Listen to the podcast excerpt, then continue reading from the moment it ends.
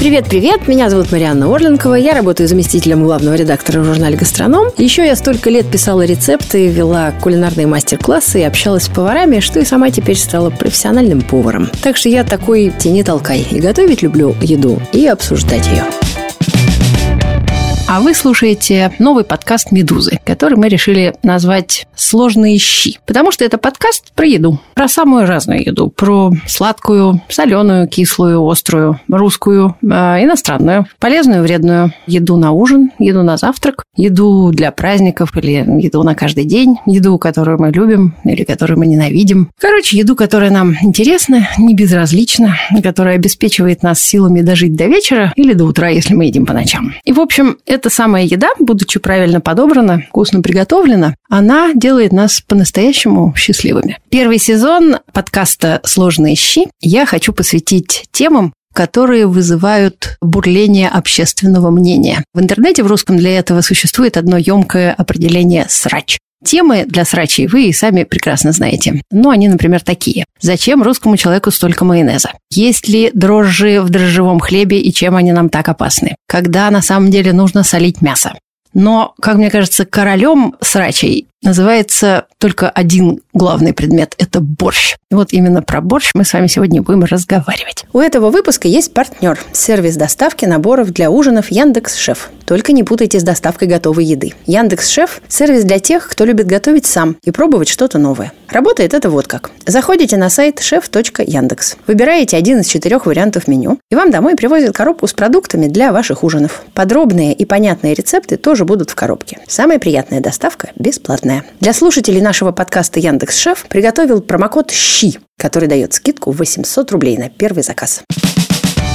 Для разговора на борщ я позвала, борща у нас нету, но мы его себе представим, своего старинного друга Андрей Бугайский, гастроном, кулинар, некогда ведущий кулинарных телевизионных программ, а также автор очень хорошей книжки совместно с Машей Сорокиной. Андрюша, привет. Привет, Мариш. Вот скажи мне, вот сказали тебе слово «борщ». Что ты себе представляешь в первую же секунду? Какая картина возникает перед твоим мысленным взором? Перед моим взором возникает Босой, конечно, из бессмертного романа Булгакова, да, который зацепил на вилку два куска селедки, выпил э, рюмку, а в это время жена его вносила кастрюлю борща, в глубине которой таилось то, чего вкуснее нет на свете, да, сахарная, сахарная кость. Вот да, вот эта картина мне видится сразу. Наверняка ты не раз участвовал в каких-нибудь дискуссиях на тему борщей, и в этой дискуссии всегда возникает вопрос, какой борщ настоящий? Никакого, естественно, настоящего борща нет и быть не может. Это очень разнообразное блюдо распространенное, везде оно готовится по-разному. Мы Видим на примерах других кухонь, что блюда с совпадающими названиями могут совершенно не совпадать по сути своей. Как, например, ну, если взять вот за кавказскую кухню, то вот там хашлама грузинская, армянская и азербайджанская, они ничем не похожи друг на друга. И тем... тут уже со всех сторон побежали армии защищать да, свою не хашламу. Менее, тем не менее, это хашлама. Вот так и борщ. Его разновидности его... Тонны. Тонны, да, ну десятки во всяком случае. Не, ну есть же совершенно конкретные государства, в которых э, борщ э, важная еда, да, то есть помимо российской нации, украинской нации есть еще поляки, литовцы, кого мы там еще придумаем, всяких разных славян тоже, да, у которых всех свои борщи.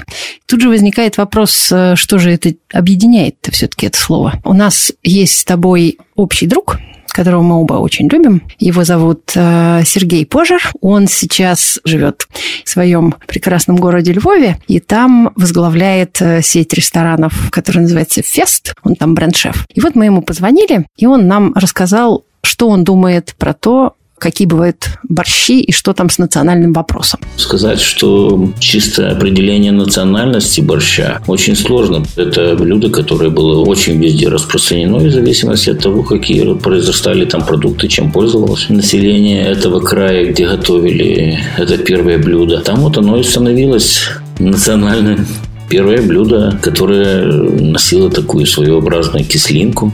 Или это было борша, или это был заквашенный буряк. В конце концов, это могла быть лобода, лободяный борщ такой существовал. Существовал даже дируяный борщ. Это жидкое блюдо, которое заправлялось сушеными фруктами. Существовал борщ даже с разваренных слив. Всегда это имеет какое-то свое определенное место. Чем люди были богаты, тем и заправляли. Поэтому говорить о том, что национальность у борща, у него нет национальности. Какая национальность у картошки? Кажется, что вот все эти битвы, они просто связаны с тем, что каждый человек, выросший на борще, хочет нести свой борщ миру. И некоторые делают это просто слишком агрессивно, вот и все. Я росла в городе Свердловске во времена Советского Союза. С мясом было прямо, скажем, очень плохо. А кости вот были.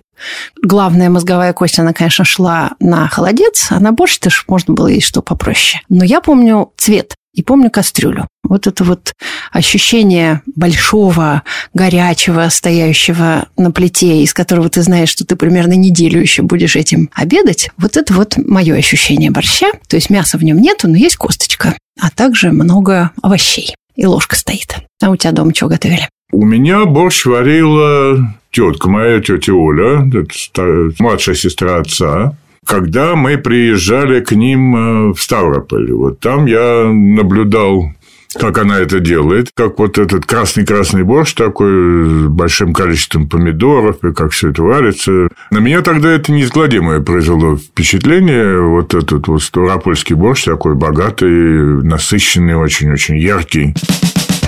Сейчас, когда я периодически задаю какие-нибудь вопросы в интернете, в частности, про борщ, какие у вас, граждане, спрашиваю я, есть затыки с борщом? Спросите нас, мы вам ответим. Вот граждане все кричат «цвет, цвет, как получить нужный цвет?» И дальше есть некоторое количество стандартов этого цвета, и побеждает такой глубокий рубиновый. Я не знаю, как ты, но я варю борщ из печеной свеклы, печеной в духовке. Поэтому у меня не возникает вопроса, куда делся цвет. Он всегда остается, потому что запеченный овощ не вываривается в бульоне, а не нужно большое количество кислоты, чтобы сохранить этот самый рубиновый цвет. Но есть, если вы делаете по стандартному рецепту, когда вы должны обжаривать свеклу, которая натерта, сырая свекла, которая натерта на терке, с какой-то кислотой, да, кислота как раз нужна для того, чтобы вернуть свекле ее обратно красивый цвет. И именно свекла дает э, рубиновый цвет. Ну вот, например, есть вариант, когда вы добавляете борщу и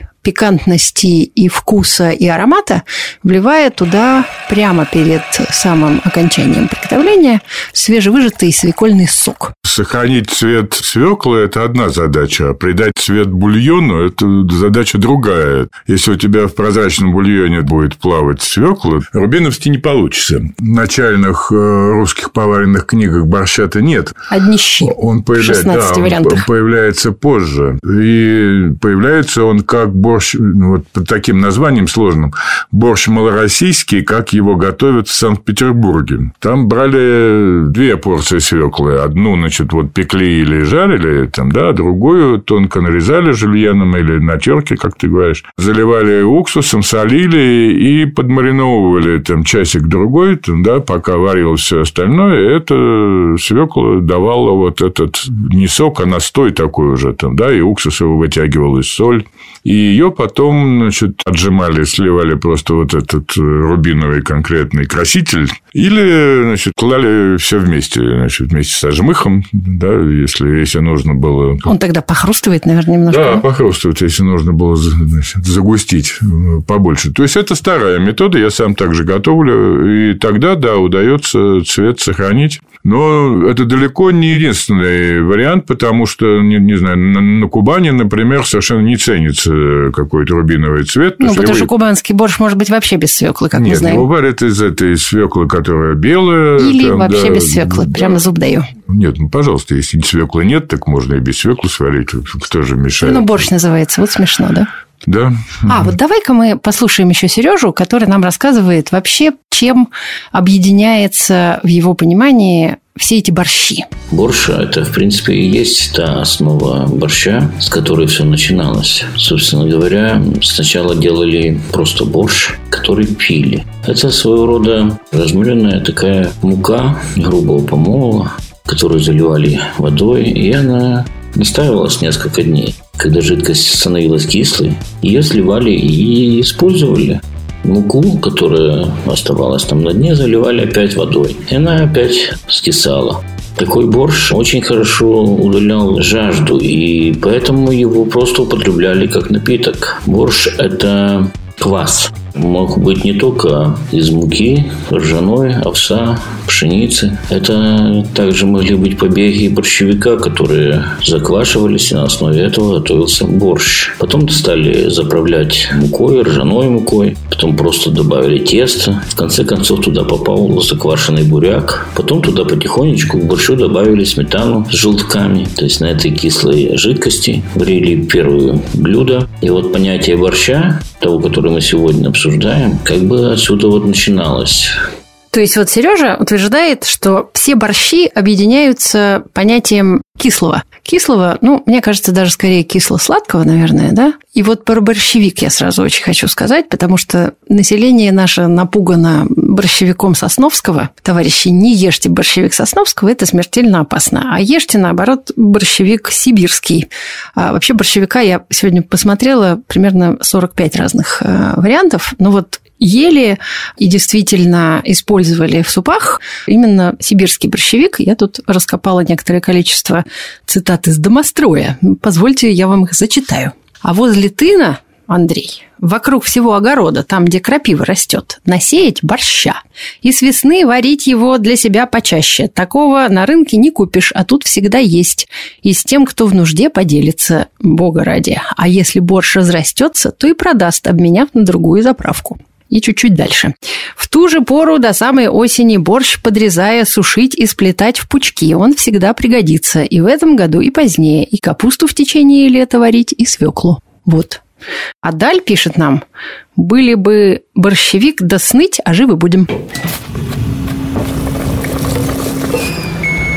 Ну хорошо, давай к практике перейдем. Вот, например, скажи мне, практически, если тебя попросили бы сварить самый экзотический борщ из тех, какие ты пробовал, ты бы что сварил? Для меня это, пожалуй, ну, какой-нибудь польский белый борщ, да, на... Который такой белый, с колбаской и с вареным яйцом. Например. Или какой-нибудь, я там выбрал какой-нибудь волынский там с уткой, вот, черносливом вот, с уткой, с уткой. Там, да. Ну, хорошо, давай расскажем про борщ с уткой. Мы сначала варим утку, или мы ее подпекаем сначала и потом варим? Как мы с ней поступаем? Образуется у тебя тушка этой самой утки, которую можно использовать расточительно, а можно использовать рационально. Да, например, ее можно подпечь, потом срезать с нее грудку, например. Нет, там, жопу сначала срезать ноги. и съесть. Да, верно. Я, я, я бы так и сделал, конечно. А потом у тебя остается этот остров э, со всякими крыльями, там, внутренними печенками легкими и так, прочими там, да? Такой запашистый, который можно сварить, потому что сам по себе утиный бульон, он, в общем-то, не, не, не очень приятный, скажем, да, у него там всякие запахи какие-то, вот эти от жира, от кожи и так далее, которые надо, надо Короче, будет, варим надо будет устранять. Утки. Да, из печеной утки, там вот можно сварить этот бульон, а в готовый бульон потом положить, вот, например, нарезанную грудку красивую, там, да, если уж хочется так. А чернослив ты какой будешь класть, вот который Калифорнийский. Ой, ой, ой. Я думала, по-молдавски под Потому что он без косточек. Помимо этого, значит, борще прекрасный, прекрасный результат дает любая паприка, она дает вот эту склизистость такую, густоту, плотность бульона, ну и цвет, конечно. Цвет, да. Цвет, Но цвет, цвет она дает как раз красный. Скажите мне, что это плохо, как профессор Преображенский говорил. Нет, это совсем неплохо. Красный борщ очень нарядный, очень красивый. Паприки, да, можно положить довольно много, там пару столовых ложек я на кастрюлю кладу. Так, есть очень такой пункт против и за бьются картошка есть в борще или нет в борще. Мне кажется, что тут вопрос можно решать, а вот если у вас есть одна семья, внутри которой происходят эти битвы, я решаю следующим образом. Я ее режу крупно, и кому не надо, тот вынет. Я известен э, категорическим неприятием картошки и сметаны в борще. Сейчас, подожди, про сметану отдельным образом, а вот про вот, картошку, картошка, чем нет, она тебе не угодила? Она не должна быть в борще. Картошка с большим трудом в XIX веке привелась там, да, в то время, как мы говорим о борще веков домостроя, там, да, когда никакой картошки с помидорами, там, да, и в помине в этом борще не было и быть не могло. Тем более, что борщ – это кислая среда, картошка в нем стекленеет, становится прозрачной, твердой, в общем, ее надо варить отдельно, там, толочь, сыпать борщ. Зачем? Со сметаной я с тобой совершенно согласна. У меня есть совершенно четкое ощущение, почему я не хочу сметану в борще. Потому что любая хорошая, жирная, вкусная сметана немедленно делает любую еду сметаной.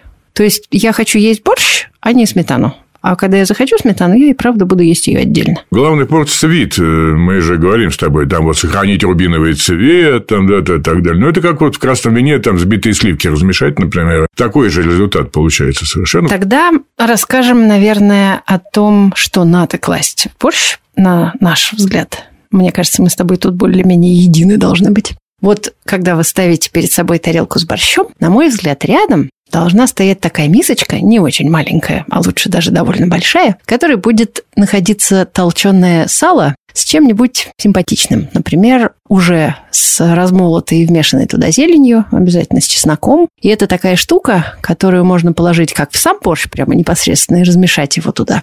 А также можно еще намазать на хлебушек, который тоже рядом стоит. Или на пампушечку. Пампушечка славная. Пампушечка, да. Пахнет чесночком.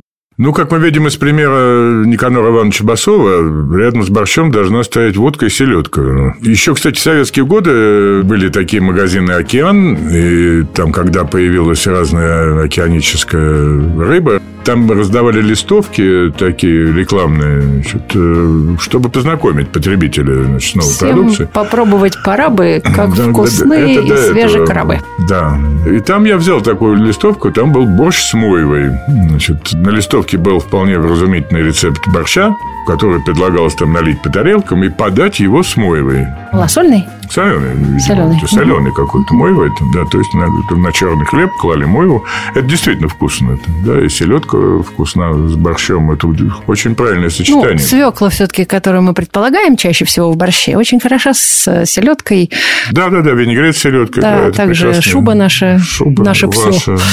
И ваша тоже.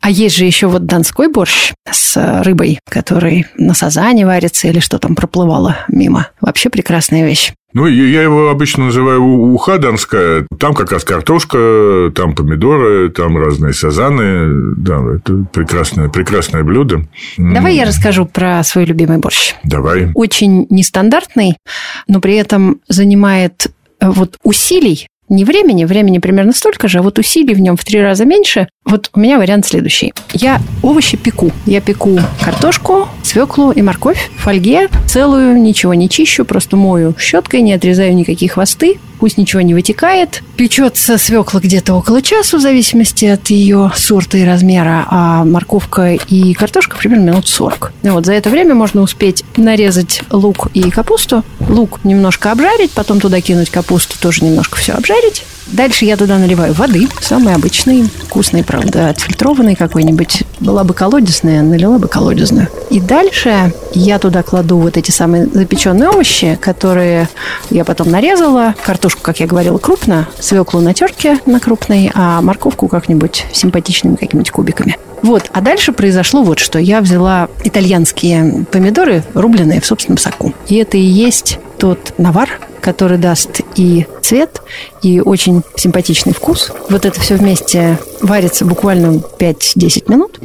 И дальше настаивается. И дальше я к этому как раз... То есть борщ получается веганский, естественно, там будет еще петрушка с чесноком, но дальше будет обязательно вот это сало, которое, конечно, сразу же превращает борщ из веганского обратно в невеганский. Но это ужасно вкусно. Еще ни один неосведомленный человек не понял, что это борщ без мяса. Подробный рецепт этого борща вы найдете в описании этого эпизода. У партнера нашего выпуска, сервиса доставки наборов для ужинов Яндекс Шеф, есть четыре меню на выбор. Это сбалансированное для тех, кто предпочитает легкие ужины без интенсивной жарки. Домашнее меню с простыми семейными знакомыми с детства рецептами. Еще меню от шефа. Это блюдо как в ресторане с необычными ингредиентами и заправками. А также есть отдельное вегетарианское меню. Продуктов в наборах всегда ровно столько, чтобы приготовить ужины. А это значит, что вам не придется бежать в магазин за недостающими ингредиентами. И после готовки ничего не испортится в холодильнике.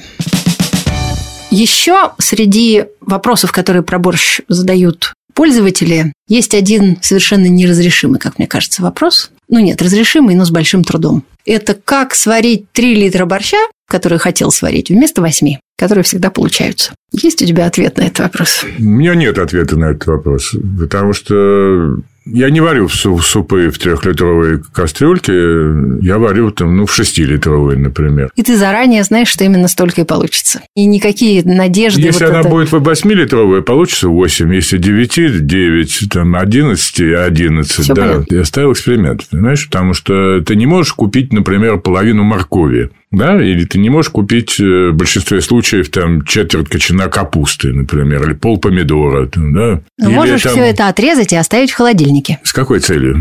А, чтобы получить трехлитровую. через две недели. там, да? Ну, Нет, нам не подходит. Не подходит. Целеполагание нам не подходит. Я пробовал сварить из одной свеклы, одной моркови, значит, э, четверти кочана капусты, одного помидора, там же, одного корня петрушки, весь этот набор, который я обычно кладу, вот я все взял по одному, у меня получилось опять 5 литров. Тут история вот какая. Нужно понимать, а, что есть а, прекрасная штука, называется морозильник. Борщ, в который не добавлена картошка, замечательно морозится. С ним ничего не будет, он будет только вкуснее. Поэтому, если, дорогие друзья, у вас все-таки получилось 8 литров, расчищайте в морозильнике место, разливайте борщ по каким-нибудь приятным пластиковым контейнерам и морозьте. Еще один вопрос, который очень часто задают, говорят, вот что-то пикантности хочется в борщ добавить. Вот мы говорили с тобой про свиные шкурки, и про паприку. Что у тебя глаза загорелись? Расскажи мне про Я вспомнил этот анекдот про острое национальное блюдо, да. Небось, неприличный. Неприличный Ну, совершенно, ладно, да. хорошо, тогда не будем. Ну, тогда добавь пикантности так, без э, неприличного анекдота. Какую-то пикантность дает уксус, которым маринуется свекла, или если это не уксус, а свекла там сбраживается, например, там тоже кислота появляется, или специально туда кладут лимон, например. Вообще, ломтик. лимон в борще довольно странно выглядит. Странно, ну а что?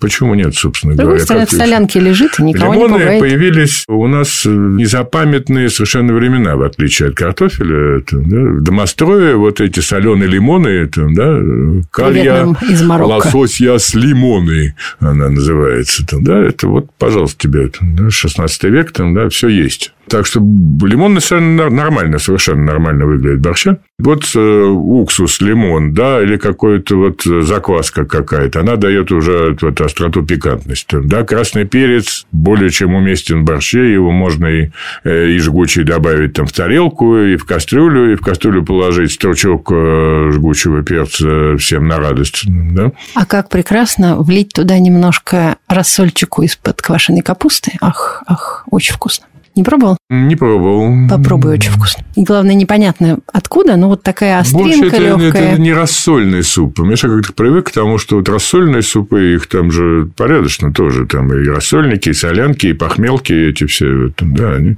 И щи, конечно. Да, борщ нет, не пробовал. Еще есть такая прекрасная вещь, французская технология сделать кисло-сладкую, яркую добавку к соусам или к заправкам или к супам, называется гастрик. Это когда а, делают легкую карамель, и потом ее кипятят с уксусом или с лимонным соком, но чаще всего с уксусом. И вот этот вот гастрик, если он у вас стоит в холодильнике, такая прекрасная вещь, куда угодно можно капать. Получается такой яркий, быстрый аромат, та самая пикантность, которую мы сейчас хотим. Мне кажется, что еще очень важная история – это просто взять мельничку с перцем, с черным, и тудыть, поперчить этого борща. И прямо, мне кажется, он вам улыбнется в ответ. Да, конечно. Борщ очень благодарно воспринимает все эти перцы, особенно, да, вот такой черный, хороший, свежий, свежесмолотый, да, да, да, прекрасно. Но э, я, всегда, я всегда кладу жгучий красный перец, э, обязательно, не сомневаясь. Семья у меня вся привычная, сам я большой энтузиаст этого дела, гости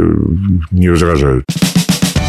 Спрашивают нас про томатную пасту. Я большой противник томатной пасты. Я ее не люблю. Мне она всегда слишком сильная. И я отношусь, и знаю таких много людей, у которых после еды с томатной пастой начинается просто изжога. А еще томатная паста бывает разная по качеству. Ты что думаешь про это? Я тоже противник томатной пасты, я не использую ее практически никогда и нигде.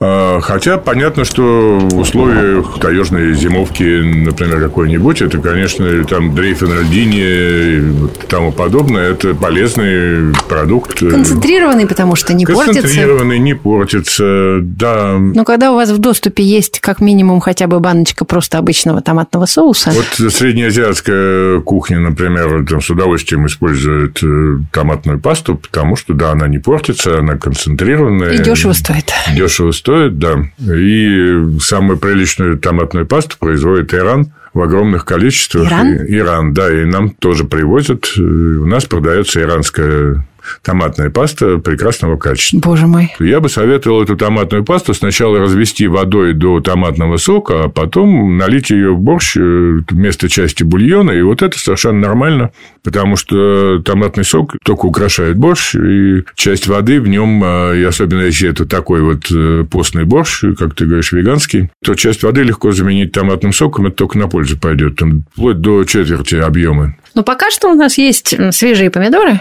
кстати. Еще пока время незакрытых э, рынков, еще кое-где они, помидоры до нас доезжают, те, которые еще пахнут помидорами. А вот когда наступит зима, между прочим, можно использовать, вы будете смеяться, помидоры, которые называются черри. Потому что это помидоры, они такие специально придуманные, называются зимой и летом одним цветом. В них вкуса и зимой и летом одинаково. И из них просто можно сделать э, при помощи блендера пюрешечку. Если блендер хороший, мощный, то их и очищать не надо. Просто превращаете их а, в однородную массу и вот ее и добавляете.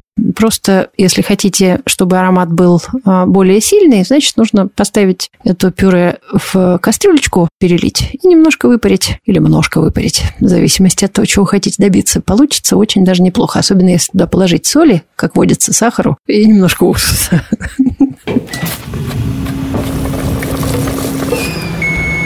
Когда мы разговариваем про всякие экзотические борщи, ты вот тогда сказал, экзотический для кого?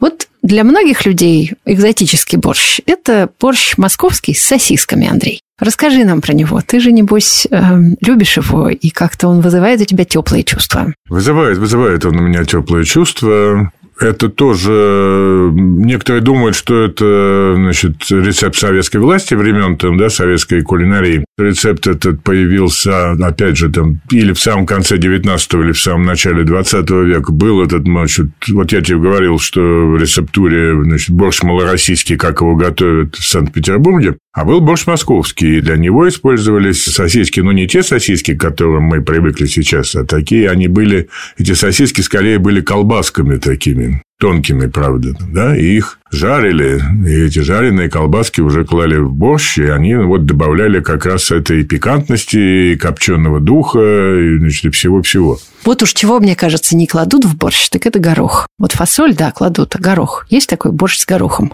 Зеленый горошек я бы, в общем, без особых раздумий положил, потому что, опять же, я не помню только какой он был. По-моему, это винницкий э, борщ. Ну, во всяком случае, вот у друга нашего Сергея Пожера в его Закарпатье борщ варят, э, как он говорит, с лопатками. Лопатки – это, это стручки вот, зеленого стручки ага. плоской зеленой фасоли, которая у нас обычно армянская или краснодарская. И называют их лобио тогда. А он уже в продаже так называется. Да, это, это же и французская плоская фасоль, собственно говоря, и английский бродбинс, в общем, тоже. Как мы хорошо все объединили, смотри. Да. Уже вся Европа практически, а также Кавказ, сошлись у нас с тобой в одной кастрюле. Нет, нет, борщ можно класть очень, э, очень много всего. Фасоль прекрасно, прекрасно туда идет, э, грибы. Особенно вместо картошки.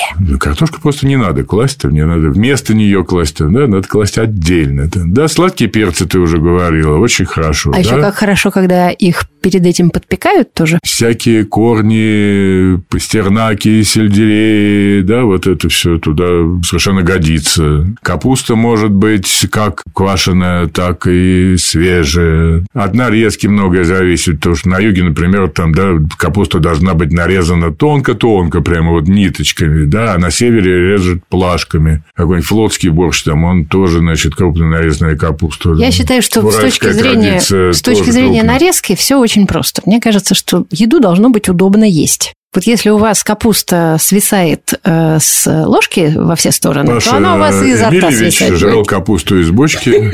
прямо руками.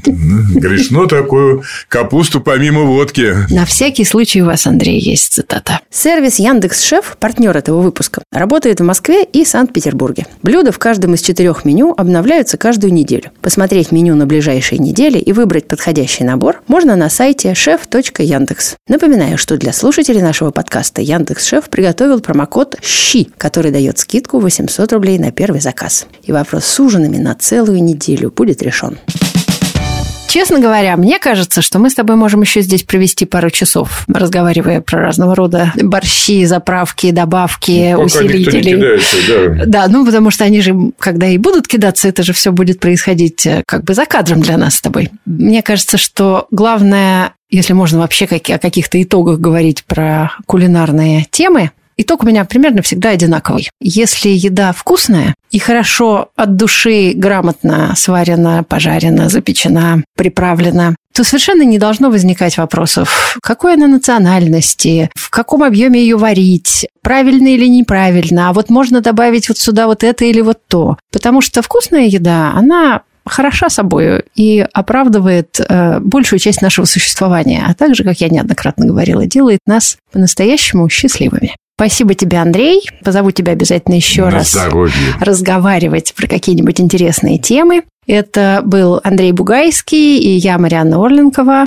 Пожалуйста, подписывайтесь на наш подкаст. Мы есть на всех основных платформах, и ссылки вы найдете в описании. Подкаст э, про еду, который, как вы помните, уже, наверное, называется «Сложные щи». На «Медузе», конечно же, не один. Есть прекрасные подкасты на самые разные темы. Например, про финансовую грамотность, которая называется «Калькулятор», или про русский язык, который называется «Розенталь и Гильденстер Модерн, а также про книжки, которые называются «Книжный базар». И вы все их, пожалуйста, слушайте, становитесь умнее, сообразительнее и, главное, хорошо кушайте. Пока-пока.